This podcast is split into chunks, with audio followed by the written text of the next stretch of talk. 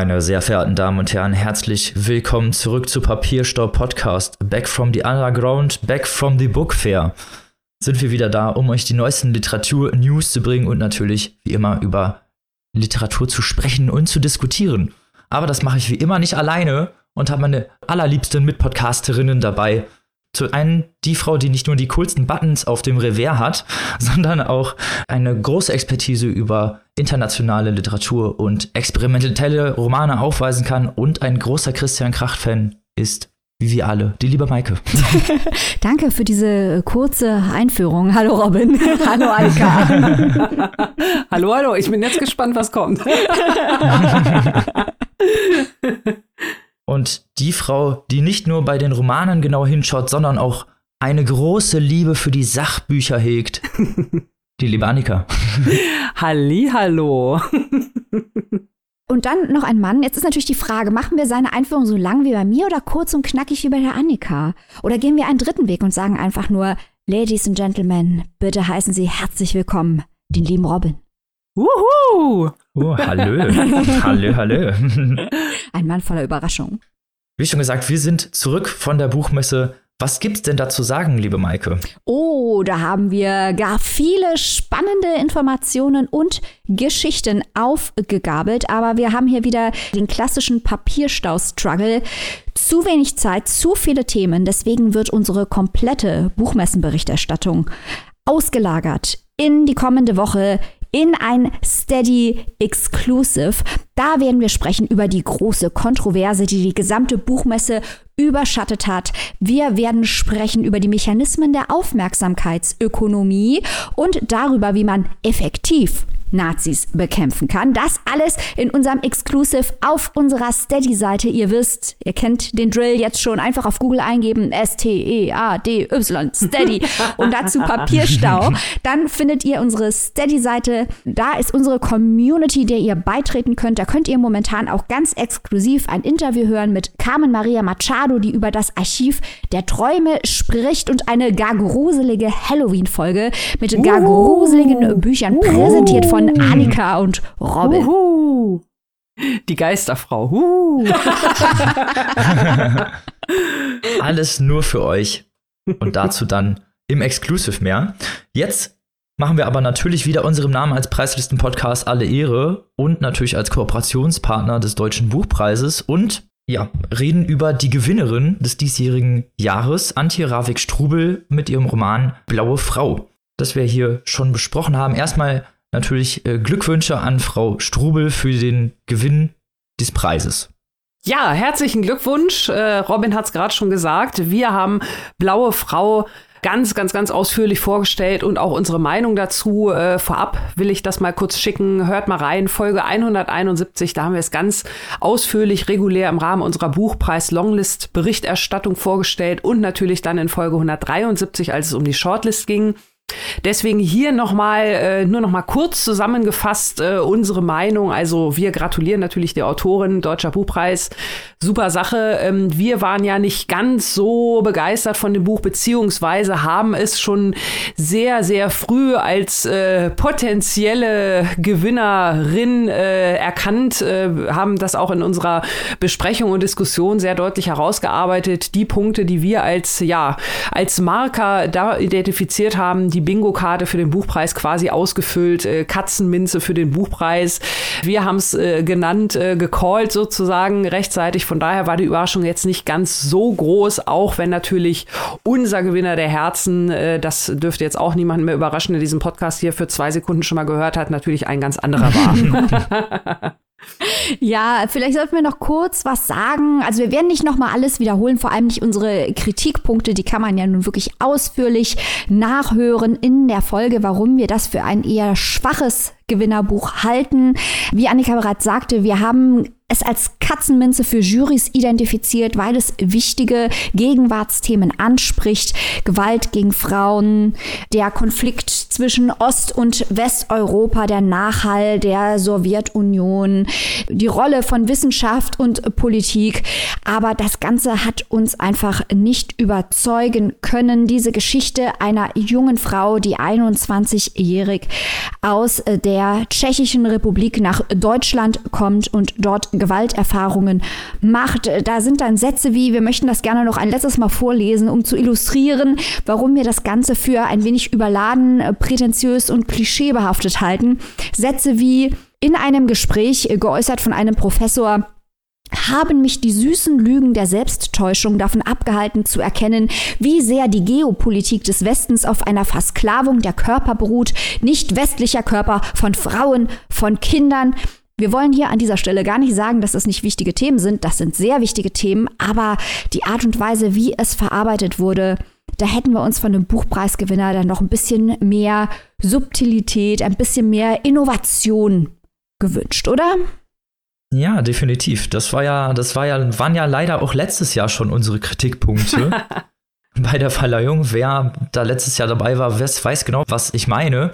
Und da ist ja dieses Jahr leider auch genau wieder reingeschlagen worden, dass es leider ja eins ist, was literarisch ja eher Mittelmaß ist ja, Mittelmaß zwar wichtige Themen anspricht, wie du schon gesagt hast, aber eben nicht das, was man an, am Feuer erwarten würde von einem Roman des Jahres, was halt auch irgendwie die Gesellschaft darstellen soll und was ja auch irgendwie wichtig für die Gesellschaft sein soll, in, in, im Diskurs wichtig sein soll. Und da finden wir, gab es definitiv viel bessere Anwärter und Anwärterinnen auf diesen Preis. Ja, zumal die wichtigen Stichworte hat Maike ja auch schon genannt, Innovation.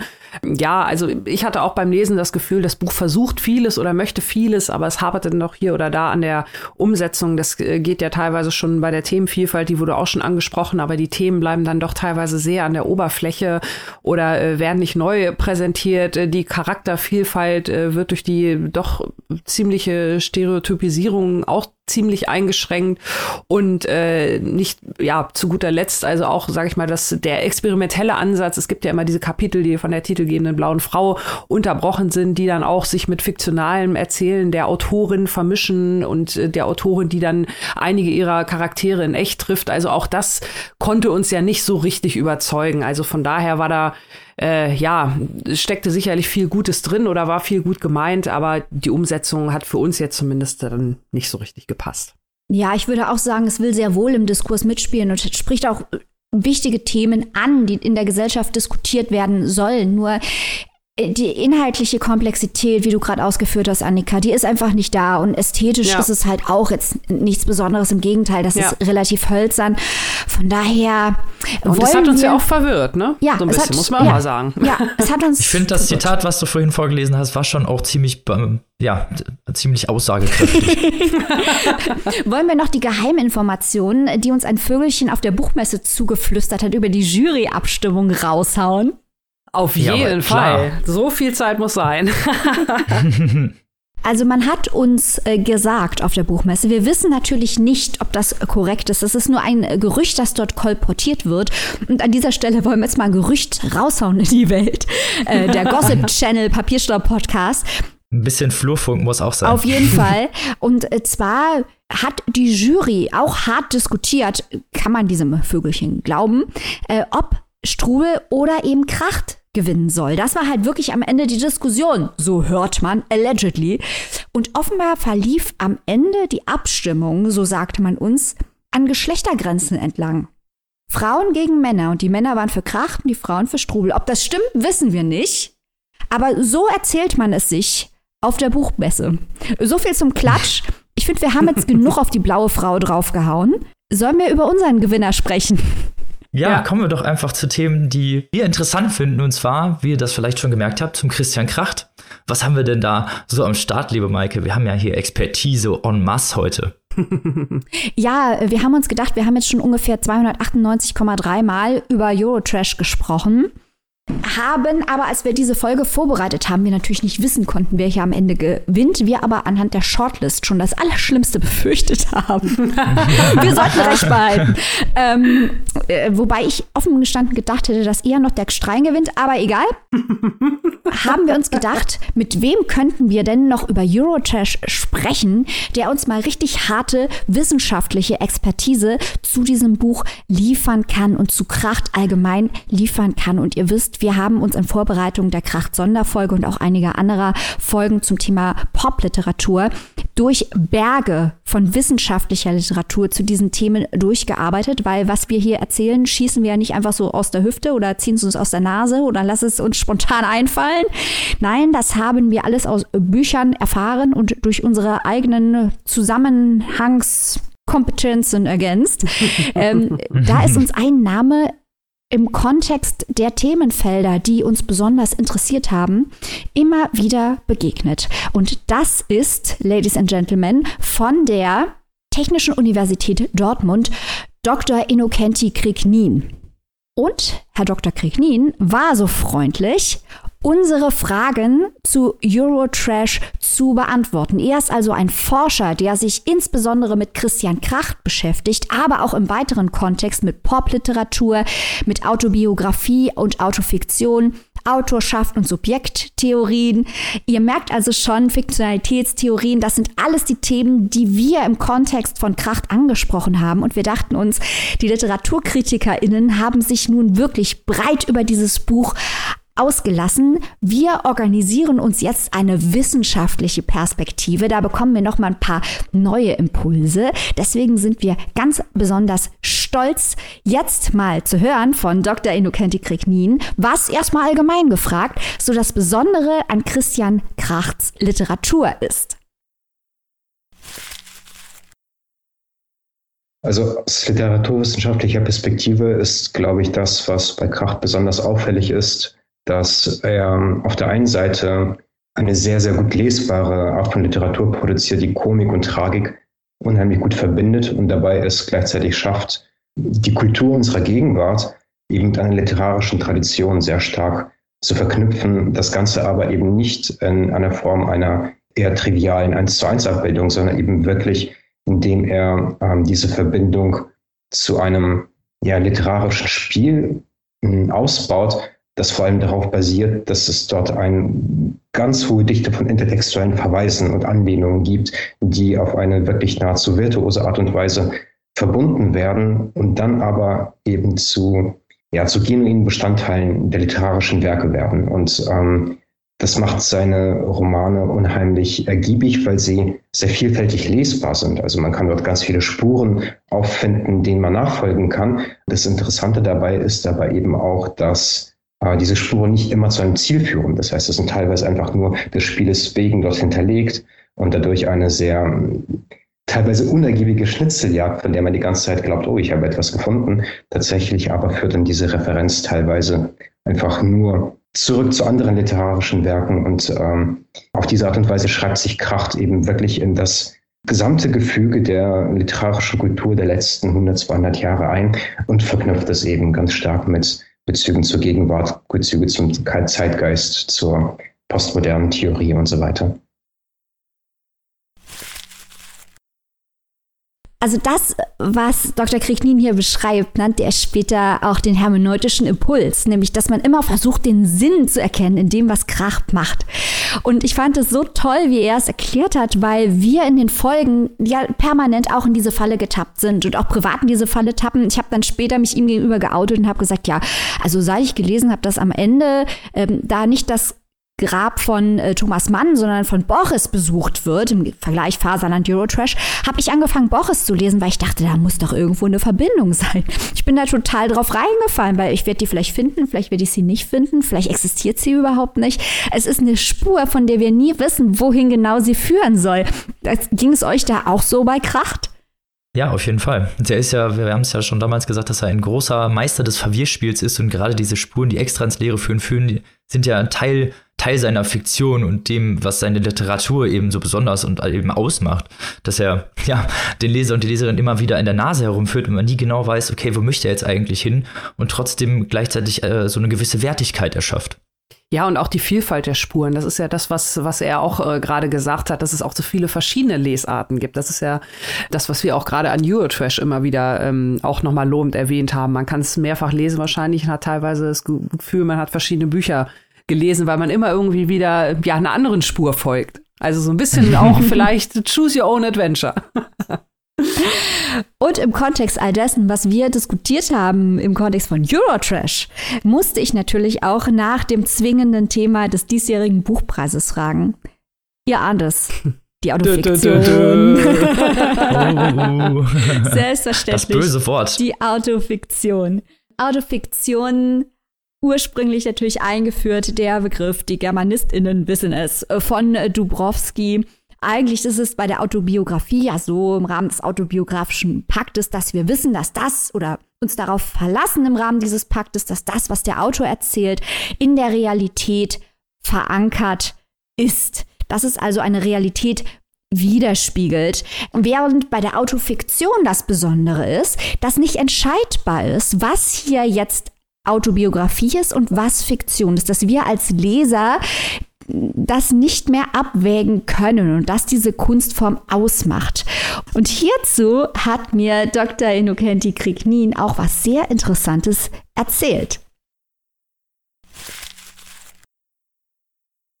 ist immer so leichtfertig dabei, etwas als ein postmodernes Spiel oder so etwas abzutun. Ich glaube, Autofiktion ist eine sehr ernste Sache tatsächlich, weil man nachverfolgen kann, und ich habe das in meiner Forschung gemacht, wie ähm, autofiktionale Elemente tatsächlich aufgegriffen werden und multipliziert werden, eben zum Beispiel durch Feuilleton, Presse, in Kommentaren oder so etwas. Es etabliert sich so eine Art Wissen um vorgeblich einen Autor, eine Autorin, tatsächlich aber eben eine Autorfigur, die, die eben als, als realweltliche Autor, äh, Autorin auftreten kann. Bei Kracht ist es, glaube ich, so, dass bei anderen Autoren teilweise auch, dass die Macht über die eigene Figur abgegeben wird. Und das ist ein sehr wichtiger Punkt. Autofiktion kann eigentlich nicht nur von einem Autor, einer Autorin herkommen, sondern sie müsste eigentlich, wenn man das Konzept weiterdenkt, von anderen fortgeschrieben werden. Diese Elemente müssen produktiv aufgenommen werden. Und bei Kracht ist es ein sehr starkes Moment, was man beobachten kann. Es ist eigentlich eine Art von freiwilliger Aussetzung zu einer Fortschreibung durch andere. Also dass man wirklich einfach die Kontrolle über sich selbst als, als Figur verliert. Und es klingt vielleicht ein bisschen paradox. 2018, als er seine Poetikvorlesung hielt, die ja, ja mit einem Paukenschlag eröffnet wurde, an dem man wirklich sehr existenziell schweres Thema angesprochen worden ist, nämlich der sexuelle Missbrauch, den er als Kind erlebt hat. Der Rahmen dieser Vorlesung war so, dass Fotoaufnahmen, Videoaufnahmen, Textaufnahmen explizit verboten wurden durch Kracht und später ja auch eingefordert wurden. Äh, dieser eine Spiegelartikel musste dann teilweise ohne Zitate auskommen, etc. Und man glaubt, das ist eine Kontrolle über die Figur, die da entsteht. Aber in Wirklichkeit entsteht das Gegenteil. Es gibt dann keinen Text mehr, der das autorisiert, was der Autor gesagt hat. Es gibt nur Elemente und Motive, die quasi in den Diskursraum gesetzt worden sind. Und es liegt an uns, das fortzuschreiben. Also man, man setzt sich dann als Autor, Kracht setzt sich als Autor der Fortschreibung durch andere aus und verliert mehr oder weniger dann auch die Kontrolle über sich als Figur. Ich glaube, das ist Teil des Konzepts. Also zumindest, ich weiß nicht, ob es eine Absicht ist, aber es ist, ähm, es ist auch völlig unerheblich. Aber man kann es als ein, ein Baustein des politologischen Konzepts beobachten, ähm, das er seit Jahren verfolgt. Da musste ich dann natürlich auch sofort an unsere Rolle im Rahmen der Autoinszenierung von Krach denken. ähm, das kann man auch nachhören in der ersten Folge, wie uns ein Interview angeboten wurde, das dann zurückgezogen wurde. Wir versuchten der Sache auf den Grund zu gehen auch das trägt ja dazu bei, dass man dauerhaft Motivationen hinterfragt. Oder letztens die Diskussion, die wir geführt haben über den Schweizer Buchpreis. Warum macht Krach das? Wir werden zum Teil seiner Inszenierung, in der wir, dem wir selber dazu beitragen, äh, innerhalb der Rolle, die wir eben spielen.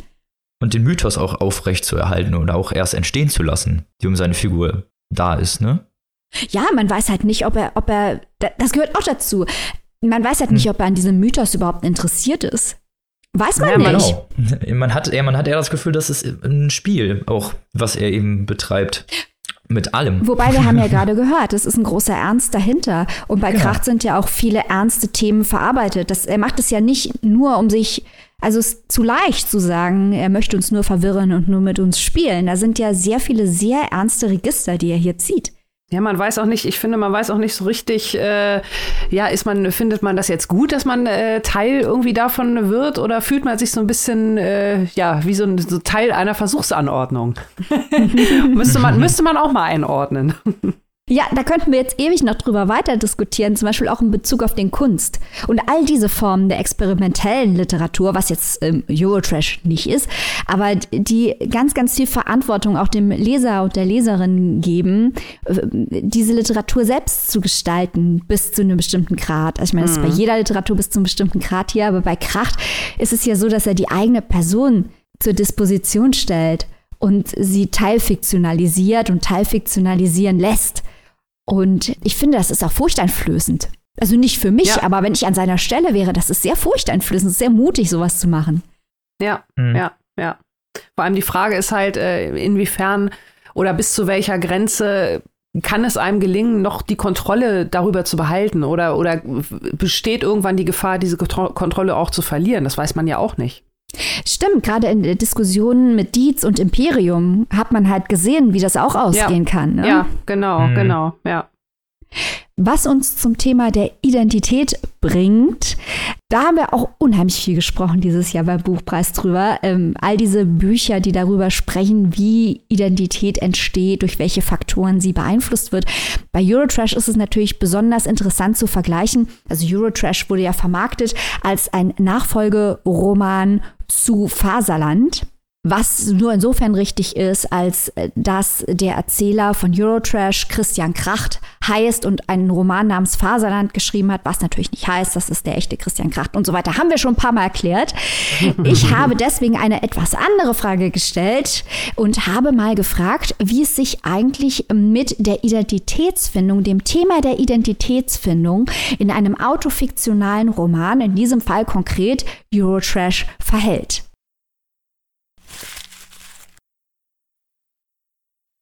Ich glaube, oberflächlich betrachtet ist Eurotrash sehr viel mehr ein Identitätsroman, als es Faserland war. Ne? Weil Faserland selbst ist ja hm, eher wirklich die Umsetzung einer Identitätssuche eines einer völlig haltlosen Figur, die letztendlich komplett hohl ist und diese Hülle aus Barberjacke braucht, um überhaupt sich eine Kontur zu verleihen.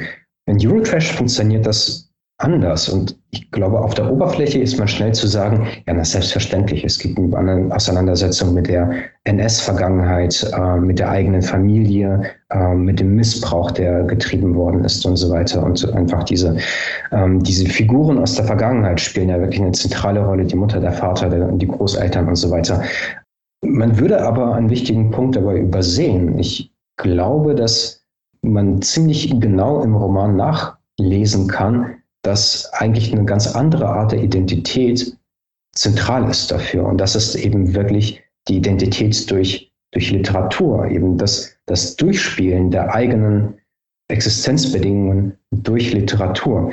Und da lohnt sich auch ein, ein Blick auf die Poetikvorlesung von 2018, in der Kracht ja erstens eröffnet hat, genau, dass, dass er diesen Missbrauch erlebt hat, auf der einen Seite. Und auf der anderen Seite aber hat er dann in den vor allem folgenden äh, zwei Vorlesungen gar nicht so sehr stark darauf fokussiert, sondern er hat vor allem betont, was die literarischen Wurzeln gewesen sind, die ihn ausgemacht haben. Und es ging so weit, dass er sozusagen seine eigene Stimme unterbrochen hat und dann einfach angefangen hat, fremde Texte zu lesen. Er hat wirklich 15, 20 Minuten lang T.S. Eliot vorgelesen. Ich glaube, das war in der zweiten oder dritten Vorlesung. Und mehr als die Hälfte der Zeit verging damit, eben andere Literatur zu, zu referieren, was sehr, sehr angenehm war. Das ist aber ein wichtiger Hinweis, der auch in Eurotrash fortgesetzt wird. Wir haben eigentlich so eine Art ja, Abfahren verschiedener Stationen, verschiedener ja, Hinweisgeberinnen, Hinweisgeber, die die Möglichkeit literarischer Identität oder literarischer Poetik offerieren. Es ist nicht umsonst, dass eben nicht mehr das Grab von Thomas Mann besucht wird, sondern das von Borges.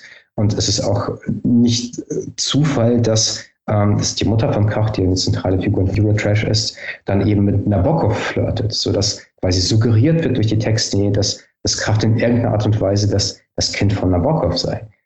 Also die Identität ist vor allem in erster Linie eine literarische Identität und das ist das, was diesen Roman auch so spannend macht, weil er dies eigentlich zum Kernproblem erhebt und auf eine ja, sehr unterhaltsame, teilweise auch sehr furchtbare Art und Weise eben durchspielt.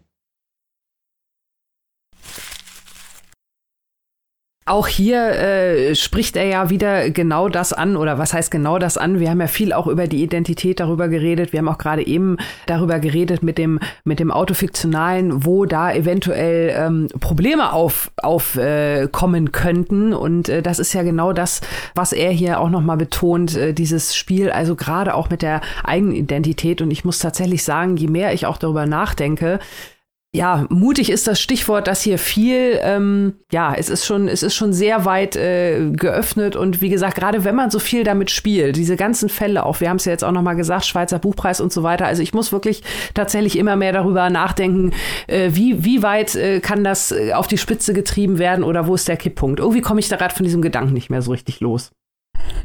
Ich finde es eine spannende Idee, sich nicht in die Welt einzuschreiben. Also das macht er natürlich auch, aber sich auch in die Literaturwelt einzuschreiben. Ähm, mhm. Wir hatten jetzt vor kurzem kam Maria Machado im Programm, die natürlich komplett andere Themen bearbeitet, klar. Aber auch die sagt ja, ihre Geschichte gehört ins Archiv ins Archiv der Geschichten dieser Welt, wo ihre Geschichte nicht vorgesehen ist. Und Kracht schreibt sich auch ganz aktiv in die Literaturgeschichte ein. Und das finde ich spannend. Ähm, gerade weil man eben diesem hermeneutischen Impuls folgt und sich fragt, ja, warum kommt da jetzt Boches? Warum kommt da jetzt Nabokov? Warum kommt da jetzt Kehlmann? Da rätsel ich seit Ewigkeit, ich habe keine Ahnung. Und das macht aber irgendwie Spaß, weil allein schon die Tatsache, den Spuren nachzugehen, und zu überlegen, wie die relationalen Verhältnisse hier sein könnte. Was haben die da miteinander zu tun? Was grenzt die voneinander ab? Weil das schon Wert an sich ist, weil er sich halt dem letzten Sinn, der letzten Sinngebung um seine Kunst und seine Personen verweigert. Das ist konsequent und das macht es am Ende auch aus. Und was auch wichtig ist, was mir Dr. Kriegnin auch gesagt hat, aber ich konnte jetzt nicht, ich würde gerne alles abspielen, aber wir haben noch nicht mal mit den Büchern angefangen. Aber er hat auch gesagt, ein Teil der Faszination von Kracht ist natürlich auch, dass er so unterhaltsam ist, dass er so amüsant ist, dass er alle diese poetologischen Konzepte verfolgt. Aber gleichzeitig macht es auch einfach Spaß, ihn zu lesen. Und es ist kurz und man liest es gerne durch und man hat trotzdem diesen tiefen Mehrwert und das ist auch eine Leistung seiner Literatur. Definitiv gerade auch so die, die Anspielung, wie wichtig auch Literatur in seinen literarischen Werken wiederum ist. Ne? Also, dass diese ganze Identitätsbildung auch eben mit der, Kult mit der Literatur zu tun hat und auch einen großen Teil der Identität des Buches und der, des Protagonisten Christian Krachts in Eurotrash ausmacht. So, also wir sagen tausend Dank nach Dortmund. Das hat sehr viel Spaß gemacht. Das war sehr interessant. Der Christian Kracht Fan-Podcast. Ja, und dass da noch so viele Aspekte auch bei rumkommen, wo wir uns ja schon die Zähne ausgebissen haben, könnte man sagen, in unseren Rezensionen, wie viel da wirklich auch noch hintersteckt und was es für viele Aspekte noch gibt. Ganz toll. Also ihr verrückten Hühner da draußen, Wissenschaft macht Spaß macht mit bei der Wissenschaft. Äh, aber äh, wenn ihr jetzt sagt, mein Hirn qualmt, das war mir alles zu anspruchsvoll. Ähm, macht euch keine Sorgen. Wir reden jetzt über was so niedrigschwelliges, wie wir es selten in diesem Podcast erlebt haben. Zumindest von der Ausführung. Diskussionspotenzial gibt es da auf jeden Fall und das werdet ihr später noch erfahren. Ja, du hast natürlich völlig recht, Robin. Unsere mhm. Diskussion ist natürlich hochanspruchsvoll. Möchte ich hier überhaupt keine Zweifel aufkommen lassen mit einer Baggerladung Expertise werden wir euch beschmeißen. Aber willkommen zum ersten Roman dieser Folge. Ich habe dabei Every von Dave Eggers. Der Dystopie-Roman der Stunde, könnte man sagen. Viel besprochen, weil es natürlich der als Nachfolger von Der Circle, dem Weltbestseller Der Circle, hoch erwartet war, was da noch aus Dave Eggers Schreibfeder herauskommt.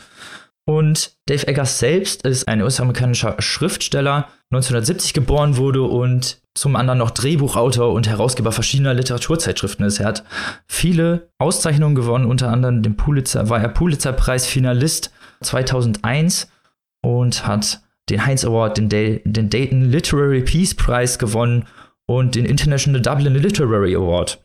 Also schon hoch ausgezeichnet, dieser Mann.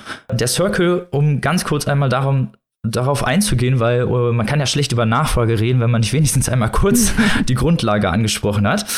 Ja, der Circle ist ein Zusammenschluss von den sogenannten GAFAM-Unternehmen, auch die Big Five genannt, vor allem Social-Media-Sachen, also vor allem Twitter und Facebook und Instagram.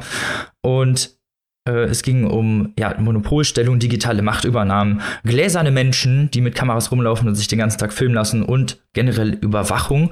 Die Protagonistin May Holland war so ein bisschen naiv, gefolgstreu und jetzt geht es zu Avery. Es spielt ein paar Jahre später. Avery ist der neue Name des Circles. Die haben den Namen umgewandelt, nachdem sie Amazon integriert haben. Das Hauptquartier, was früher in so einem Silicon Valley-artigen Umgebung war, ist jetzt auf Treasure Island eine künstliche Insel, weil jeder weiß, gute Bösewichte brauchen eine Insel, um ihre Weltherrschaftspläne durchzuziehen.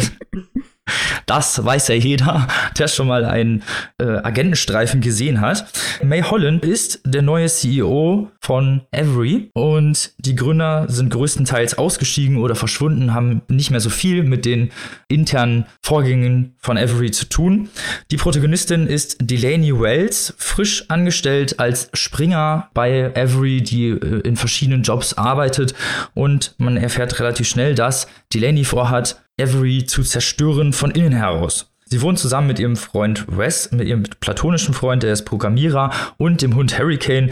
Die versuchen zusammen ja Apps zu entwickeln, die so extrem sind, dass dass sie versuchen, damit die Gesellschaft aufzurütteln und versuchen, eine Revolution zu starten. Denn Every kontrolliert auch eigentlich alle Aspekte des öffentlichen Lebens, wird von Every kontrolliert, von den Apps von Every kontrolliert und das beginnt wirklich beim Aufstehen bis hin zum Schlafen, äh, alle Altersgruppen, also wirklich jeder Aspekt des Lebens wird hier von Every kontrolliert. Das geht für die Stadt, es gibt überwachte Straßen und generell gläserne Personen, die ihr ganzes Leben streamen und das ist das, ja, wo die Gesellschaft sozusagen da hindriftet. Und damit äh, sind wir eigentlich schon vom, kommen wir schon in, vom Inhalt weg und zwar zu interessanten Dis Diskussionen, die wir haben, denn wir haben Gesellschaftstheorien am Start und vergleichen die jetzt mal mit den Aspekten, die in Every angesprochen werden. Also, wir sind natürlich der Podcast, der super plant. Nee, kleiner Scherz. Wir, wir sind äh, Idiots Savants. Wir haben drei Bücher ausgesucht und haben hinterher gemerkt, dass die perfekt zusammenpassen. Denn wir wollten heute, und das werden wir auch noch, auch noch über Andreas Reckewitz und Hartmut Rosas Spätmoderne in der Krise sprechen. Und dann ist uns mal aufgefallen, was der äh, gute äh, Dave Eggers hier macht. Das ist eigentlich komplett aufgebaut auf neuerer soziologischer Forschung. Wir können nicht nachweisen, dass Dave Eggers, die Forscher, die wir hier vorstellen werden und ihre Theorien gelesen hat. Aber bei einer sind wir uns ziemlich sicher und bei dem anderen tun wir mhm. einfach mal so und analysieren diese Theorien anhand des Romans. Wir verzahnen die ganze Sache. Wir reden über Shoshana Zuboffs Das Zeitalter des Überwachungskapitalismus, Reckwitz, die Gesellschaft der Singularitäten und Reckwitz und Rosa, Spätmoderne in der Krise. Aber ich finde, bevor wir hier auf die harten soziologischen Thesen gehen und schauen, wie Eggers die in einem Roman, sagen wir mal, verarbeitet, sollten wir noch kurz, kurz auf die literarische Qualität von Eggers Erzählung eingehen, oder? Robin, hau mal raus. Ja, auf jeden Fall. Die literarische Qualität, das ähm, ja, ist jetzt ein bisschen schwierig, weil Qualität ist jetzt hier hm, eher so mittelmäßig, weil die ganze Geschichte kommt, ist doch eher sehr unstet, nennen wir es einfach mal. Der ganze Plot, die ganzen Personen, es bleibt irgendwie alles gleich und man merkt von relativ frühzeitig, was uns der Autor hier gerne sagen möchte und muss, hat dann aber leider noch irgendwie 400 Seiten zu lesen, in denen dann leider wenig Überraschungen kommt und literarisch auch einfach nicht aufsehenerregend sind es ist ja stringent zwar erzählt an sich, aber hat auch viele Logiklücken, fand ich, und hat auch generell eine, ja, wenig, wenig Charme, nenne ich es einfach mal. Wenig, wenig Charme irgendwie im Literarischen oder im Erzählerischen. Es wird alles, es bleibt alles unstet, es bleibt alles unbelebt halt auch irgendwie. Also alle wirken irgendwie gesichtslos und nicht, nicht wirklich dazugehörig. Es bleibt alles so ein bisschen platt, nenne ich es mal. Habt ihr das denn auch so empfunden, literarisch gesehen? Ja, auf jeden Fall. Also ich finde, ähm, es lebt hier vor allem so ein bisschen von der von der ähm, gewissen inneren Spannung. Äh, auch das äh, setze ich mal so ein bisschen in Anführungszeichen, weil äh, sprachlich, wie du schon gesagt hast, Robin, also äh, da bietet es wirklich ähm, relativ wenig Überraschungen.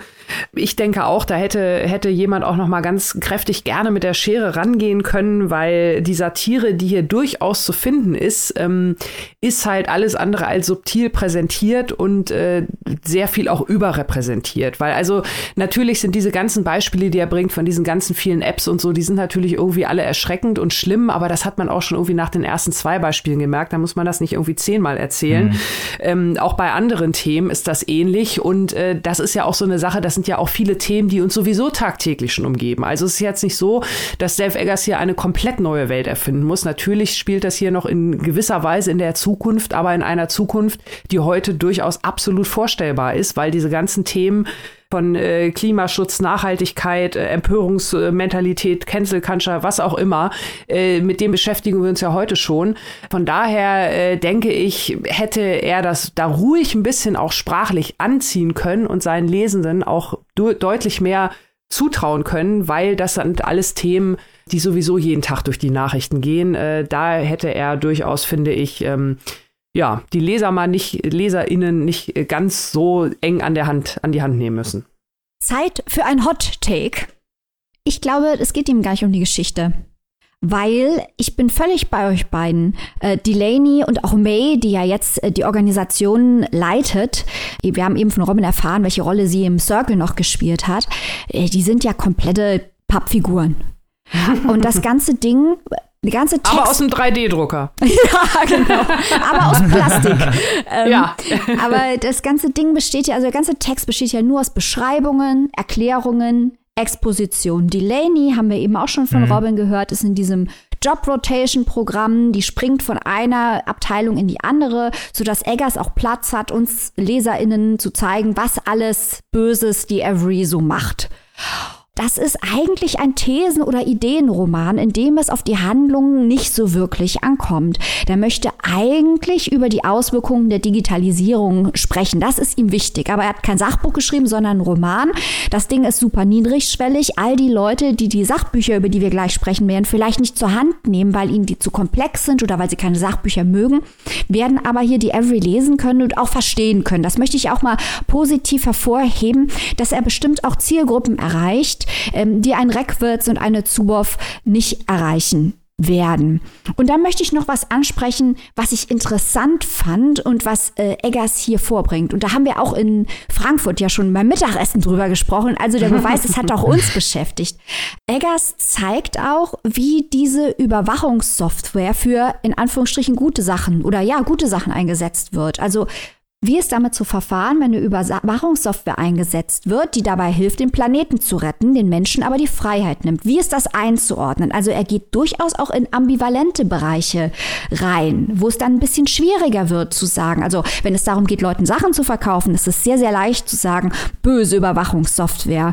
Aber wenn es darum geht, den Planeten zu retten, dann denkt man sich, denkt man vielleicht schon mal ein bisschen länger drüber nach. Und das sind genau die Schaltstellen, die interessant sind. Und eine andere Schaltstelle, die sehr interessant ist, ist, dass er das Ganze mit der DDR vergleicht. Da kommt ein deutscher Charakter drin vor, Hans Georg, der in der DDR aufgewachsen ist. Und Eggers vergleicht eigentlich in dem Buch diesen digitalen Überwachungsstaat mit dem real existierenden Sozialismus der DDR. Also es geht zum Beispiel darum, dass die Every plant, die Option für ähm, KonsumentInnen zu limitieren, um die Verschwendung zu limitieren, um so den Planeten zu retten. So, ähm, die KonsumentInnen in der DDR hatten aus anderen Gründen äh, wenig Optionen, aber auch hier geht es eigentlich um eine Form der zentralisierten Planwirtschaft. Die Überwachung kann man an die Stasi denken. Und auch im DDR-Staat wurde das alles ja begründet damit, dass es gut sei für das Volk, dass es darum geht, die Gegner des Volkes zu bekämpfen. Und dass äh, die erste Reihe zwar vom allgemeinen Wohl spricht, aber eigentlich sich selbst bereichert. Und diese DDR-Vergleiche äh, fand ich, fand ich ganz interessant, wie er das eng führt. Und da ist sogar ein Bananengag drin. Denn ähm, in der Welt von The Avery sind die Leute stolz, dass sie keine Bananen anbieten weil das nämlich gut ist für den CO2-Fußabdruck. Und ich finde, das sind so Stellen, da ist der Roman dann recht stark. Ja, Das stimmt, Maike. Gebe ich dir völlig recht. Also ja. äh, super rausgearbeitet, dieses äh, DDR-Beispiel, die äh, relativ auch früh eingeführte, eingeschränkte Reisefreiheit wäre da ja auch noch zu nennen. Das stimmt. passt natürlich auch perfekt in dieses Bild. Ne? Also auch da CO2 sparen, jeden Ausflug einmal äh, nochmal überlegen, ob man den wirklich machen muss. Also ich finde das gerade in diesem Aspekt äh, interessant und äh, das geht jetzt natürlich, äh, trifft wahrscheinlich äh, auf total taube Ohren, weil die betreffende Klientel uns wahrscheinlich eher weniger hört, aber man kann es ja trotzdem mal aussprechen. ähm, es sind natürlich viele sehr, sehr missglückte bis unglückliche, bis geht gar nicht Vergleiche zu DDR-Staatsmachenschaften äh, äh, im Umlauf. Äh, hier ist es tatsächlich mal angebracht bei Dave Eggers. Ja, da hast du, äh, da hast du natürlich vollkommen recht, Maike. Auch hier ähm, fand ich auch wirklich interessant, gerade diese Allüren oder die Vergleiche zu DDR, die da gezogen werden. Ich hatte auch modernere Vergleiche, Ägypten oder zum Beispiel China, die ja starke mhm. Überwachungsmechaniken auch benutzen, als autokratische Staaten diese missbrauchen, um ihre ja, Gefolgschaft zu unterdrücken und dadurch Restriktionen ja auch entstehen, wie Reisen wird unterdrückt oder äh, eingeschränkt, falls sich derjenige, diejenige nicht richtig benimmt. Und es gibt so einen Social Credit Score, der ist zwar staatlich äh, angelegt und in Every sind es dann, ja, also sind ja die Apps, die die Leute sich freiwillig runterladen. Mhm. Und das fand ich hier so diesen interessanten Zwist davon, dass die Leute ja selber sich in diese in diese Situation begeben. Ja, diese, diese ähm, gefühlte Freiwilligkeit in Anführungszeichen. Das wird genau. ja immer betont, ja. es ist alles freiwillig, nichts ist obligatorisch, aber irgendwie dann durch die Hintertür. Ähm, doch, das ist natürlich äh, auch äh, sehr geschickt gemacht an, an der Stelle. Mhm. Ähm, man hat ja auch noch so ein Denunziantentum, das wurde ja auch äh, in der DDR bestärkt und das wird auch hier ja bestärkt, dass die Leute gegenseitig sich den ganzen Tag eigentlich beobachten. Da es geht bei Kindern, die ja wirklich keine Sekunde mehr unbeobachtet sein können, bis halt dann wirklich irgendwie zu Straftaten, mhm. wo dann äh, ja gefordert wird, filmt das bitte, schickt das der Polizei, damit mhm. eben sowas verhindert wird. Und das ist halt, also das ist richtig krasses Denunziantentum und da ähm, werden dann halt die Parallelen auch sehr deutlich, finde ich. Ja, aber auch da wieder, ne, das, was Maike angesprochen hat, dieser, dieser Gewissenskonflikt bleibt. Ne? Also wie, bis wohin mhm. dient es wirklich, äh, hat es, hat es, kann man es gut argumentativ erklären, warum man es macht, aus Präventionsgründen vor Gewalt, Missbrauch oder irgendwie sowas, ne? Oder und ab wann wird es irgendwie nur noch Triebbefriedigung, Leserreporter oder, oder äh, blanke, blanker Voyeurismus, ne? Und ähm, dieses mhm. ganze Uniformitäre, äh, auch diese Zitate, die auch von, von Seiten von Every kommen, alles hat seine Ordnung oder alles soll seine Ordnung hat, haben. Äh, also das kann man ja nicht nur mit, mit aktuellen oder vergangenen äh, politischen totalitären Systemen vergleichen, sondern natürlich auch, denkt man da an die großen Klassiker der Literatur, George Orwell oder Brave New World äh, oder sonst was. Also da ist er natürlich wirklich, wie Maike schon gesagt hat, äh, zum einen sehr, sehr stark, weil es nicht nur wirklich gut und sinnig beschrieben ist, sondern weil halt wirklich man äh, ja, immer überlegt, auch äh, der ethische Kompass muss immer wieder so ein bisschen neu justiert werden. Ne? Bis wohin ist es gut und hilfreich und bis wohin ist dann die totale Machtübernahme von, von irgendwem. Ne? Also schwierig, schwierig. Ich finde das super spannend, was ihr beide gerade zum Thema Freiwilligkeit gesagt habt. Weil da ist ja auch so eine Stelle im Buch, ähm, wo Eggers sagt, dass die Menschen sich nach einer Art Gott sehen und die Technik in die Ecke der Spiritualität rückt. Das klingt jetzt, wenn ich das so sage, vielleicht erstmal absurd, aber da ist was dran. Weil es natürlich die Komplexität reduziert und weil man das Gefühl hat, dass jemand auch im Positiven über einen wacht und einem sagt, wie, Konflik wie Konflikte oder Entscheidungen einfach zu treffen sind. Es ist ja auch sehr entlastend, wenn einem Entscheidungen abgenommen werden, bis zu einem bestimmten Grad. Auch hier ist wieder die Frage nach dem Grad. Aber äh, mhm. Annika, du hast natürlich auch vollkommen recht, wenn du sagst, in bestimmten Bereichen ist es eine fiktive Freiwilligkeit, weil ja Repressionen, hat Robin ja auch gerade gesagt, auch im Zusammenhang mhm. mit China, äh, echte Repressionen damit verbunden sind.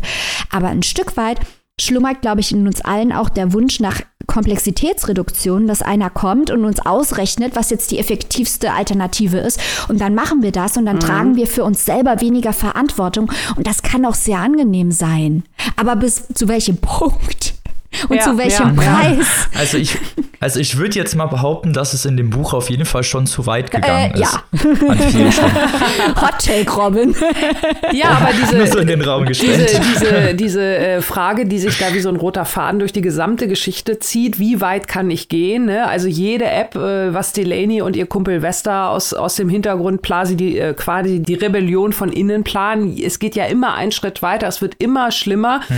ähm, aber die Menschheit geht halt jeden Schritt mit mit, ne? Mhm. Und auch äh, wie erklärt wird, äh, ganz am Anfang am Beispiel der Smart Speaker, äh, das ist ja auch eine Diskussion, die wir auch aktuell führen. Ne? Holt man sich so ein Ding ins Haus, kann da nicht wer mithören, hört man da wer mit, äh, es kommt immer, immer mal wieder raus, ja, da hört wer mit oder wie oder was oder NSA-Skandal oder mhm. keine Ahnung. Also wir haben uns das ja schon alles irgendwie gefallen lassen und das macht ja dann irgendwie auch so gruselig, ne? Also Stimmt. man kann ja dann überlegen am Buch so nach dem Motto, ja, bis zu welcher Seite glauben wir denn, dass die Menschheit mitgehen würde? Und ich glaube erschreckenderweise, ich würde, ich würde fast vorschlagen, sie würde wahrscheinlich erschreckenderweise sehr, sehr weit mitgehen. Und das äh, ist ja. doch sehr bedenklich. Und das bringt uns jetzt mal zu unserem ersten Sachbuch, das ich hier in den Ring schmeißen werde. Robin hat das eben auch schon angesprochen. Ähm, momentan gehen ja diese Überwachungsbestrebungen viel von autoritären Staaten aus, wie zum Beispiel China. Und bei The Every ist es aber ein Konzern. Und von diesem Shift vom industriellen Kapitalismus hin zum digitalen Überwachungskapitalismus hat Shoshana Zuboff in ihrem, ja, man muss jetzt mittlerweile sagen, Standardwerk der Soziologie, das Zeitalter des Überwachungskapitalismus, The Age of Surveillance Capitalism geschrieben. Und ich lese euch jetzt mal spaßeshalber die Definition von Überwachungskapitalismus laut Zuoff vor und dann werde ich euch mal dazu einvernehmen, obwohl ein gewisser Dave Eggers dieses Buch gelesen hat. Also, Zuboff definiert den Überwachungskapitalismus als a parasite economic logic in which the production of goods and services is subordinated to a new global architecture of behavioral modification. Es geht also darum, das Verhalten der Menschen zu modifizieren und die Produktion von Waren dem unterzuordnen, also bei der Modifikation anzusetzen. Also es geht hier darum, eine neue kollektive Ordnung, die auf kompletter Sicherheit und Eindeutigkeit basiert zu implementieren, wie bei The Every, wo quasi die Entscheidungen wegfallen, weil die Entscheidungen berechnet und nicht mehr getroffen werden in der Selbstbestimmung sowie selbstständige moralische Urteile als Bedrohung des kollektiven Wohlbefindens geframed werden. Und jetzt kommt ihr.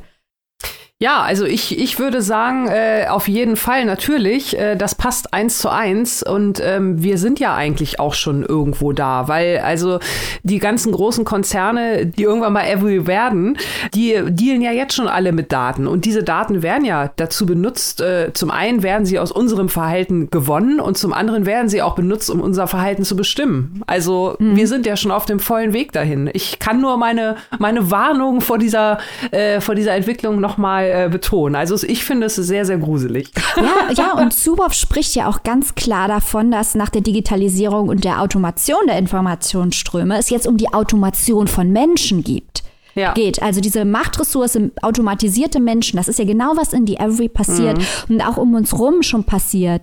Mit eben diesen Smart Speakern und Fitbits, wo jetzt Krankenkassen äh, sich Zugang verschaffen oder verschaffen lassen, freiwillig, auf solche Gesundheitsdaten, die mit Fitbit erhoben werden und tausend andere Beispiele um uns herum. Das ist Instrumentarianism, in dem wir Menschen automatisiert werden. Automation von Menschen. Und das fand ich eben auch interessant. Deswegen hatte ich das Beispiel gebracht mit ähm, Apps, die dazu dienen, den CO2-Fußabdruck zu verringern oder Tiere zu schützen oder sonst irgendwas, was wir alle erstmal gut finden. Äh, schreibt aber zu auf in dem Kontext, dass die entstehende Gesellschaft auf der moralischen Forderung basiert, individuelle Handlungsentscheidungen an automatisierte Systeme abzugeben die zugunsten des großen Ganzen die richtigen Einstellungen und Entscheidungen hervorbringen. Die Macht hat also dann der, der festlegt, was richtig ist.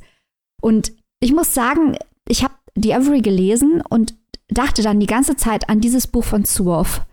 Und mhm. ich möchte, also ich denke wirklich, dass Eggers es kannte, weil Zuboffs wissenschaftliche Abhandlung beschäftigt sich mit jeder Menge Aspekten, die Eggers hier in einen Roman einarbeitet. Ich kann äh, Dave Eggers nichts beweisen, aber ich habe euch jetzt ein paar Auszüge hier vorgetragen. Das ist schon irgendwie genau dasselbe, ne? Ja, schon. Geht auf jeden Fall genau in diese Richtung, die ähm, Zuboff anspricht. Und äh, hat ja auch genau diese Sachen als Kritik veräußert, eben wie du schon sagst, dass halt häufig dann ähm, Druck entsteht auch, gesellschaftlicher Druck dieser Art von Framing, dass dann Leute, die eben auch nicht mitziehen, nicht mit dieser Technik mitmachen und nicht mit diesem gesellschaftlichen Fortschritt gehen und ihren ja, Narzissmus, ihren Egoismus über die anderen stellen ausgegrenzt werden, beziehungsweise halt eben vom System irgendwann nicht mehr akzeptiert werden. Und äh, genau das passiert ja da häufig mhm. auch. Also ohne bestimmte Tracker oder äh, irgendwie wenigstens ein Handy kann man teilweise nicht mal mehr in Naturschutzzonen rein. Und das ist halt, das ist ja schon absurd. an sich, dass da eine Naturschutzzone ähm, ja so getrackt wird oder beziehungsweise die Leute da eben getrackt werden, dann wird, heißt es natürlich, das ist für die Gefahr oder beziehungsweise das ist, um Gefahren zu verhindern oder halt Unfälle zu verhindern, aber äh, dadurch ist man ja automatisch wirklich auch dieser gläserne Mensch, der dann eben von diesen Medienkonzernen auch kontrolliert wird. Was ja auch zum Interessanten, ich weiß, da dürfen wir jetzt nicht zu viel drüber sprechen, weil wir sonst spoilern. Mhm. Aber Eggers denkt ja auch drüber nach, wohin das führt. Also was diese Automation der Menschen, was die mit uns macht. Und hier schmeiße ich jetzt das nächste Sachbuch in den Ring. das ist unser neues Experiment, yeah. hier mal einen Roman mit Sachbüchern abzugleichen. Und zwar auch ein Klassiker der Soziologie, Reckwitz, die Gesellschaft der Singularitäten. Äh, da drin sagt Reckwitz, dass die Spätmoderne ähm, von einer sozialen Logik der Singularisierung geprägt ist. Das heißt, es gibt ein Bewertungssystem in der Gesellschaft, das sich durch Besonderheit und Einzigartigkeit auszeichnet. Wir alle wollen irgendwie authentisch sein und uns selbst verwirklichen und offen und divers und Lebensqualität und Kreativität, das sind alles Parameter dieses Lebensstils, äh, die eher den er jetzt als hegemonial ansieht mittlerweile. Und die primäre Trägergruppe für ihn, also die, die am meisten darauf anspringen, ist der akademische Mittelstand. Aber das gilt auch darüber hinaus. Und wir sehen aber auch bei The Avery, dass äh, das ein, ein Leitmilieu ist innerhalb von The Avery, das ausstrahlt, hat Robin ja eben auch erklärt, ähm, auf Nowhere, also auf alles, was außerhalb von The Avery ist. Und dann geht es auf einmal um interessante Fragen, wie zum Beispiel, performative Selbstverwirklichung. Das können wir jeden Tag im Internet beobachten, wo die Leute erzählen, äh, wie gut sie doch sind, eigentlich nur um sich selber gut darzustellen, nicht sich für gute Dinge einzusetzen. Die strukturelle Angleichung von Arbeit und Privatsphäre. Und jetzt kommen wir zu einem Punkt, über den Eggers sehr viel schreibt in uh, The Every. Das Ungenügen an der Selbstverwirklichung, nämlich die Überforderung, die eintritt durch die Optionen und umgekehrt aber auch die Wegnahme der Optionen, die zu einer Entmenschlichung führt. Ja, genau. Dieser Verfall von Menschlichkeit, das Absterben von echten Emotionen durch eine Banalisierung, die ja stattfindet. Alles wird erst durch diesen Filter gejagt und äh, weiß nicht, selbst so Trauergrüße werden dann halt automatisch abgefrühstückt. Da ist ja dann keine echte Emotion mehr.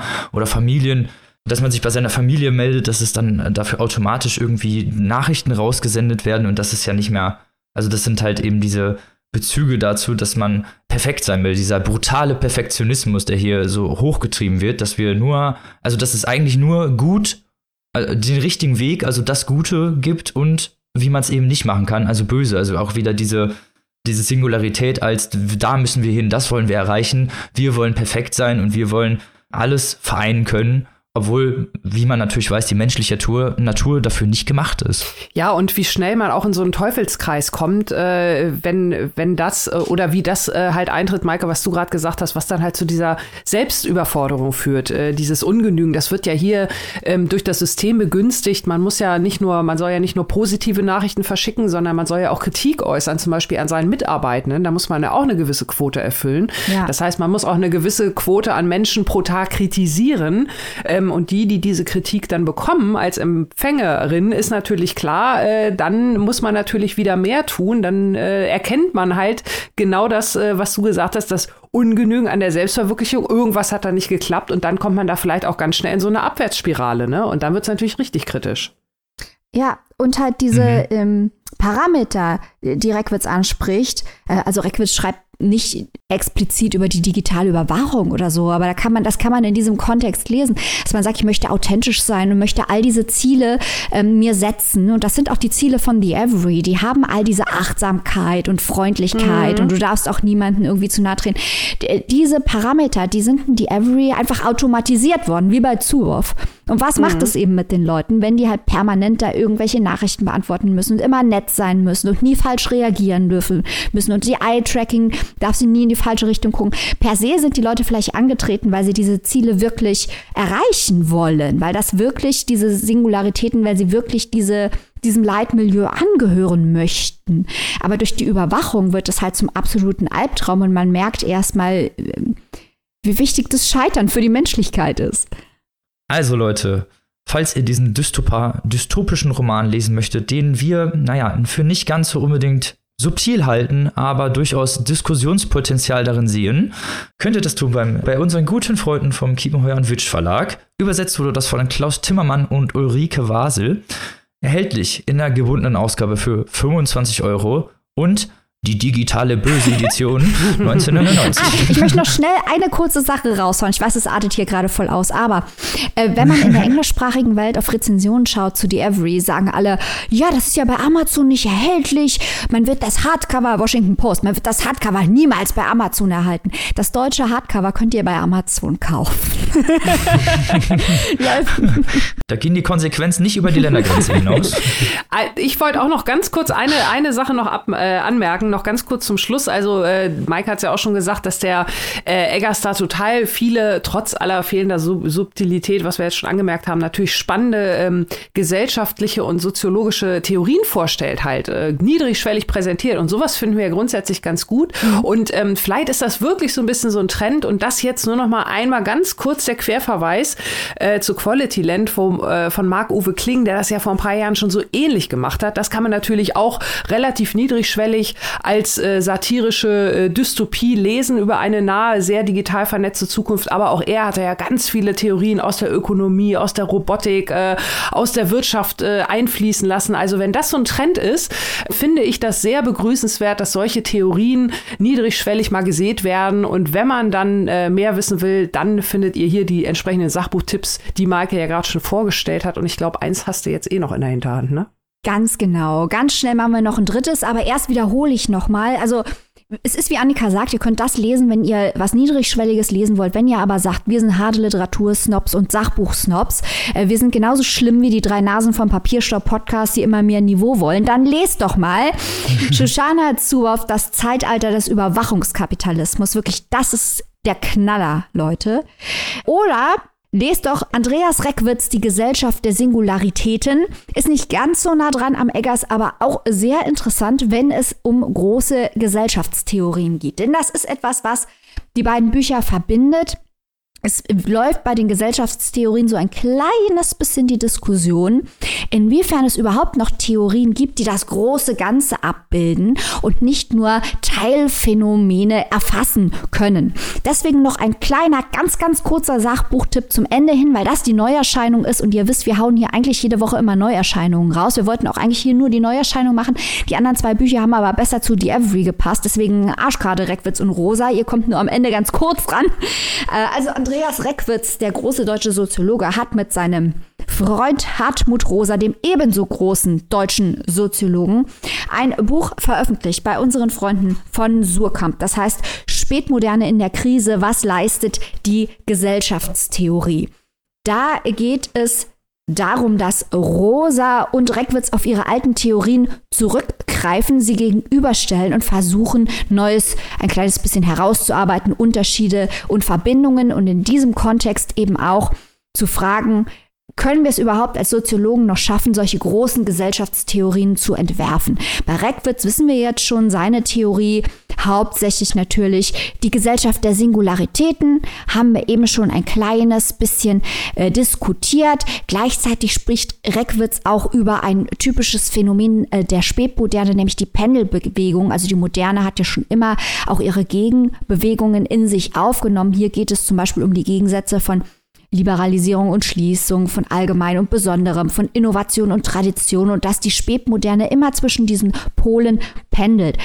Äh, Hartmut Rosa hingegen ist vor allem bekannt für die Resonanztheorie. Auch die könnte man mal hier in Ansatz bringen, um über den Eggers zu sprechen. Das ist also ein Begriff, der aus der Physik übernommen wurde, der Begriff der Resonanz. Und es geht darum, Subjekt-Objekt-Beziehungen als schwingendes System zu beschreiben, indem sich beide Seiten wechselseitig anregen. Und besonders wichtig ist eben, dass Rosa sagt, dass moderne Gesellschaften immer eine Steigerung brauchen, um wachsen zu können. Brauchen immer mehr, immer weitere Innovationen. Das ist die dynamische Stabilisierung bei Rosa. Die ist aber nicht nachhaltig, sagt er natürlich. Deswegen sucht er einen Weg zur adaptiven Stabilisierung, also eine gesellschaftliche Ordnung, die zu Wachstum fähig ist, aber die dieses Wachstum nicht braucht. Und sieht da auch Verbindungen zur Achtsamkeitsbewegung. Ihr merkt, hier könnte man tief einsteigen, auch Eggers Be Verbindungen suchen. Rosa sucht hier natürlich positive produktive, progressive Ansätze im Sinne der Verbesserung einer demokratischen Gesellschaft, nur dass hier keine Missverständnisse aufkommen. Also das ist wirklich sehr interessant, wie diese zwei großen Soziologen diese zwei groß angelegten Gesellschaftsbeschreibungen zusammenführen und abwägen. Vieles von dem kann man auch schon in ihren früheren Büchern nachlesen, aber eben diese Großtheorie als Kulturtechnik des generalisierenden Weltverstehens, die wird hier in Frage gestellt und es wird überlegt, wie man die in Zukunft noch anbringen kann. Reckwitz, Rosa, Spätmoderne in der Krise. Für all die verrückten People da draußen, die gerne anspruchsvolle Sachbücher lesen. Das Büchlein könnt ihr, wie gesagt, kaufen bei unseren Freunden von Surkamp. Hardcover 28 Euro, keimfreie E-Book-Edition 23,99. Und ich würde ja sagen, wir kommen jetzt zu etwas ganz anderem, aber in Wahrheit kommen wir zu etwas sehr ähnlichem, oder Annika?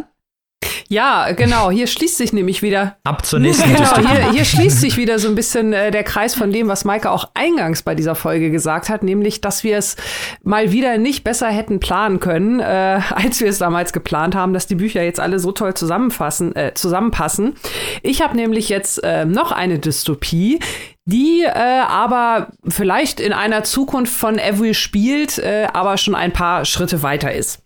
Und zwar stelle ich euch vor heute von Simone Weinmann die Erinnerung an unbekannte Städte. Simone Weinmann, äh, ich schätze mal bislang für die meisten von euch ein unbekannter Name, für mich auch, kein Wunder, es ist ihr Debütroman. Und äh, Simone Weinmann ist deswegen interessant, äh, weil das war wieder was, äh, haben wir ja häufiger schon mal gehabt, die große Auswahl an Büchern, die wir hier in der Sendung vorstellen. Äh, viele spannende Sachen sind immer wieder dabei. Manchmal entscheiden wirklich so kleine Dinge wie Besonderheiten der Autorin. Natürlich von Debüts mal abgesehen, das ist natürlich immer schon für uns hier eine, eine sichere Bank. Und bei Simone Weinmann, sie ist promovierte Astrophysikerin. Also, ich sag mal, das ist ja nun äh, mal ein außergewöhnlicher Beruf für eine Autorin. Das haben wir ja hier nicht allzu häufig. Von daher fand ich das total spannend. Also eine promovierte Astrophysikerin, die am Max-Planck-Institut lange äh, gearbeitet und geforscht hat, die heute Physik unterrichtet, die also wirklich, äh, ja, naturwissenschaftlich äh, macht der da wahrscheinlich überhaupt niemand was vor. Und die hat eine Dystopie, äh, die hat eine Dystopie geschrieben.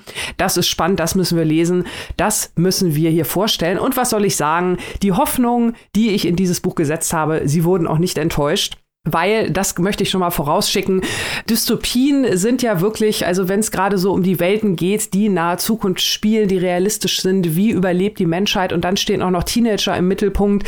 Das ist ja, sage ich mal, so ein, so ein grober Handlungsplot, der in den vergangenen Jahren vor allem viel auch so vom Young Adult Genre so ein bisschen gekapert wurde, musste man ja fast schon sagen.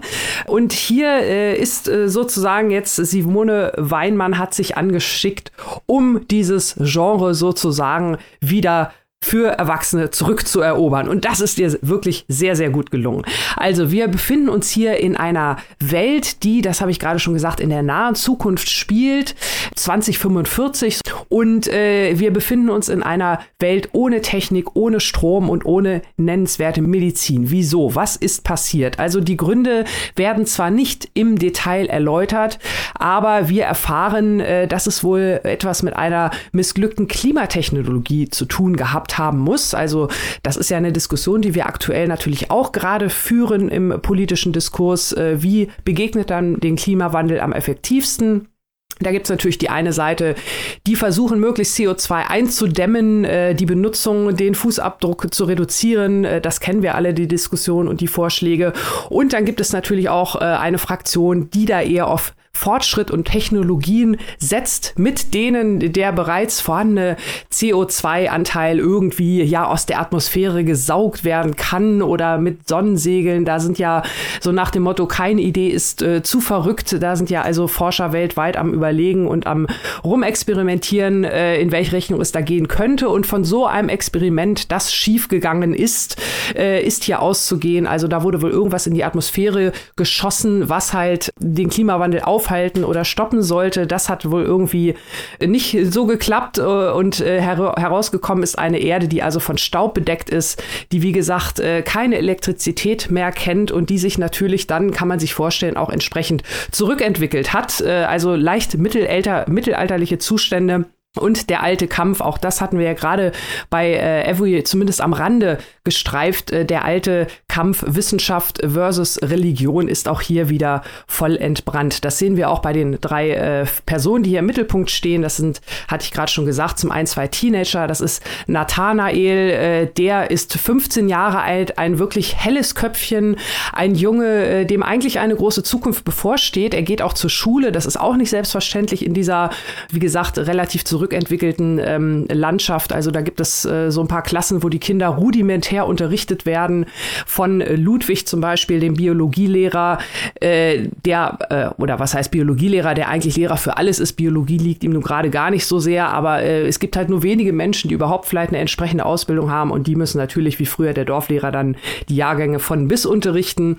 Und äh, Nathanael, wie gesagt, ist eigentlich ein hoffnungsvoller Schüler, wird aber von der Schule genommen, eben weil er zu wissbegierig ist und seine Eltern sich also voll und ganz der Religion verschrien haben. Das sieht man ja auch schon an den religiösen Namen, seine Brüder Samuel, Elias und so weiter. Also die glauben an äh, die Prophetin, äh, an den äh, ja, Prediger Hendrik, der da so ein bisschen als Dorfguru in Anführungszeichen viele, viele von seinen äh, Schäfchen unter sich hat, im Gegensatz halt zu dem eigentlichen Dorfchef, Urs, der noch so ein bisschen an der Wissenschaft fest, festhält. Aber wie gesagt, äh, so richtig äh, passiert da nicht viel. Also das ist halt dieser Konflikt.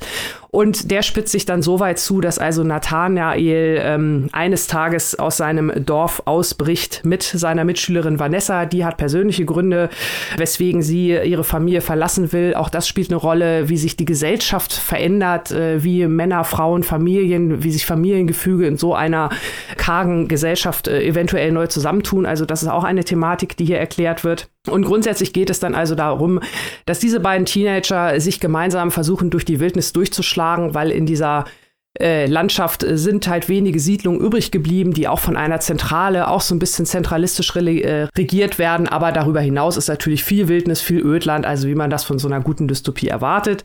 Und die beiden Teenager machen sich auf und Lehrer Ludwig wird denen sozusagen hinterhergeschickt. Die soll die, der soll die also finden draußen in der Wildnis und äh, soll die Kinder äh, platt gesagt zur Vernunft bringen und wieder nach Hause bringen. Und das ist also sozusagen das Abenteuer, was da im Mittelpunkt steht. Ludwig natürlich, der ist so Mitte 40, der kennt noch die Welt vor dem großen Ereignis, das den Himmel verdunkelt hat, das die Erde in Staub gehüllt hat. Und ähm, das sind dann also auch äh, genau die Themen, ähnlich ähm, wie bei Every tatsächlich nur halt so ein paar Schritte weiter. Also wie weit äh, geht es mit diesen ganzen äh, Plänen, die man hat, äh, auch hier wieder, um das Klima zu retten? Ne? Was kann man alles tun? Was muss man alles tun? Hier ist es halt in einer kompletten Katastrophe geendet. Und ähm, was dieses Buch also wirklich äh, für mich so, so gut und so, so spannend gemacht hat, äh, das, was ich eingangs gesagt habe, dass äh, Simone Weinmann sich dieses Genre wieder so ein bisschen zurückerobert. Also es ist kein Buch, was jetzt irgendwie so diesen riesen Plot hat mit ständig irgendwie äh, beschriebener Dramatik oder Gewalt oder irgendwas. Also natürlich spielen viele Dinge eine Rolle, aber das Hauptaugenmerk liegt hier eigentlich wirklich in erster Linie vor allem im ersten Teil, also sie lässt sich quasi viel Zeit mit dem Worldbuilding auf der, ähm, auf der Beschreibung des, des Alltags in dieser Welt, äh, wie die möglich ist, wie die Menschen auch versuchen, sich ihre alte Welt so ein bisschen zurückzuerobern und äh, dadurch, dass halt Simone Weinmann diesen, diesen naturwissenschaftlichen Background hat, äh, wirkt das wirklich alles real, es wirkt alles plastisch, es wirkt alles anfassbar. Man, man glaubt der Autorin sozusagen jedes Wort, also zum einen, was die Charaktere angeht, die, die durchaus glaubwürdig wirken. Also wir haben es ja auch nicht mit diesen typischen äh, Teenager-Klischees zu tun. Wir haben es ja auch um eine bewusste Entscheidung, eine bewusste Los Loslösung von den Eltern, die quasi äh, einer Sekte anheimfallen zu tun. Also wirklich auch relativ erwachsene Entscheidungen, die diese Teenager auch nicht einfach so treffen, weil sie Bock auf ein Abenteuer haben. also äh, das ist wirklich alles sehr komplex und dazu kommt halt auch dieser, dieser Hintergrund, diese Welt, die dort gezeichnet wird. Also das ist jetzt von der, wenn wir da, müssen wir natürlich auch drauf gucken, von der Erzählweise her literarisch, das ist sehr konventionell runtererzählt. Da ist jetzt also keine, keine große Überraschung dabei. Das muss aber auch gar nicht sein, weil man sich so wirklich voll und ganz auf die Handlung, auf diese Welt konzentrieren kann Und ähm, das finde ich ist auch völlig in Ordnung. Also die Arbeit, die Simone Weinmann da reingesteckt hat, äh, sie hat gesagt, sie hat fünf Jahre an diesem Buch gearbeitet, unter anderem, weil sie teilweise nur zwei Stunden pro Woche schreiben konnte, dadurch, dass sie ja äh, ihren ganz normalen Hauptjob sozusagen hat halt als äh, Physikerin und äh, Mann und Kind, Familie. Also da ist einiges äh, immer im Hintergrund äh, zu tun gewesen, aber es hat sich gelohnt, dass sie die Zeit gefunden hat, dass sich die abgeknapst hat und äh, die Erinnerung an unbekannte Städte. Also wirklich, wenn euch mal nach dystopischem Roman mit Anspruch ist, dann greift zu. Was sagt ihr dazu, meine Lieben? ich überlege gerade noch, was ich schlau sagen könnte. Annika, du hast so umfassend geantwortet. Also du hattest mich ja schon, Annika, als es hieß, die Autorin ist Physikerin. Weil es gibt ja so ein äh, im Kunstbetrieb äh, wie auch im Politikbetrieb eine ungewöhnliche Parallele. Das Problem, äh, dass zu viele Leute einen zu engen Fokus haben. Und das kann man ja bei jemandem, der Physikerin und Schriftstellerin ist, jetzt nicht gerade behaupten. Hast du das auf irgendeine Art und Weise im Text gemerkt, ob jetzt positiv oder negativ, dass du es hier mit dem Roman einer Physikerin zu tun hast? Nee, tatsächlich überhaupt nicht. Und das fand ich auch positiv, muss ich sagen. Weil sie hat ihr Wissen wirklich so gekonnt ausgespielt, dass es nicht irgendwie aufgezwungen gewirkt hat. Also sie hätte jetzt natürlich, also diese, diese ganz simplen Dinge, ne, diese, diese äh, ganz simplen Dinge, wie könnte ich in so einer Welt 2045, die seit ungefähr 15 Jahren keinen Strom mehr hat, wie könnte ich in so einer Welt Strom erzeugen mit vielleicht noch irgendeinem Schrott, der rumliegt, ne? Also diese, diese Überlegung, äh, die schildert sie total anschaulich und verständlich und da hätte sie natürlich auch äh, als Astrophysikerin äh, sonst wo ausholen können. Das macht sie aber dankenswerterweise nicht. Also sie baut das wirklich super in die Handlung ein oder auch so andere Dinge, ähm, Fragen, die man sich vielleicht bei, bei anderen Büchern, die da nicht so ins Detail gehen, vielleicht gar nicht so stellt, die aber natürlich völlig logisch erscheinen. Ne? Wie diese Sache, dass natürlich da äh, ganz viele Orte, alte, einfach nicht mehr bewohnbar sind, weil durch diese Verdunklung die Erde kühlt ab, die äh, unter der Erde liegenden Wasserrohre vereisen, platzen auf, alles versinkt und so weiter. Solche Sachen, ne, äh, wo man sagt, okay, eigentlich ist das, äh, ist das klar, dass sowas zu so einem Roman dazugehört, dass man das alles recherchiert, aber wie soll man sowas alles im Blick haben, äh, dass man, wenn man da nicht so direkt drin ist? Und das ist halt gut, dass sie dieses Wissen schon hatte. Das fügt sich aber wunderbar ein, weil es, wie gesagt, nicht nicht überbordend ist, also hier auch nicht so Distinktionsgewinn der Autorin, guck mal, was ich alles weiß, also sie macht da wirklich das Beste draus und vor allem die Handlung leidet nicht darunter. Also es geht halt nicht nur um diese Sachen, ähm, auch die inneren Konflikte und auch die ethischen Fragen, auch die werden gut beleuchtet. Also diese ganzen moralischen Sachen. Ich finde, das ist wirklich eine rundum, eine rundum schöne Umsetzung, ähm, gerade aufgrund ihres Hintergrunds und ihres Hintergrundwissens natürlich. Oder was heißt Hintergrundwissen? Ihres Wissens, so, Punkt. Ja, Mann, das klingt voll interessant. Du hattest mich ja auch direkt, also Postapokalypse klingt ja schon immer richtig interessant. Und gerade wie du es erzählt hast, ist ja eher eine erwachsene, nicht so überzeichnete Version einer Postapokalypse, weil die, die man so kennt, nehmen wir mal so die bekanntesten Mad Max oder vielleicht auch so der dunkle Turm, haben ja viel mit Gewalt zu tun, irgendwelchen rumlaufenden Vergewaltigerbanden. Und hier klingt es halt eher nach einer realistischen Version eines halt, ja, einer untergehenden Welt oder einer Welt, die schon ein bestimmtes mhm. Ereignis überschritten hast, wie du schon gesagt hast, und eben diese Verdunklung kommt und danach so eine ja, diese Zäsur stattfindet, aber nicht gleichzeitig so ein kompletter Verfall. Ja, ja, also es, es hab, hab das, das, das ist völlig verstanden? richtig. Also es gibt hier nicht so äh, das Böse per se oder den Bösen oder die Böse. Natürlich, mhm. Äh, hatte ich ja schon eingangs gesagt, natürlich gibt es da eine gewisse Art der Überwachung durch diese Zentrale, aber auch das ist von, von Distrikt zu Distrikt unterschiedlich. Also es ist jetzt nicht so, dass man sagen kann, diese Welt wird unterjocht von und du kannst auf irgendwen oder irgendwas zeigen, sondern letzten Endes sind es ja alle Menschen, die da noch überleben, die alle dazu beigetragen haben,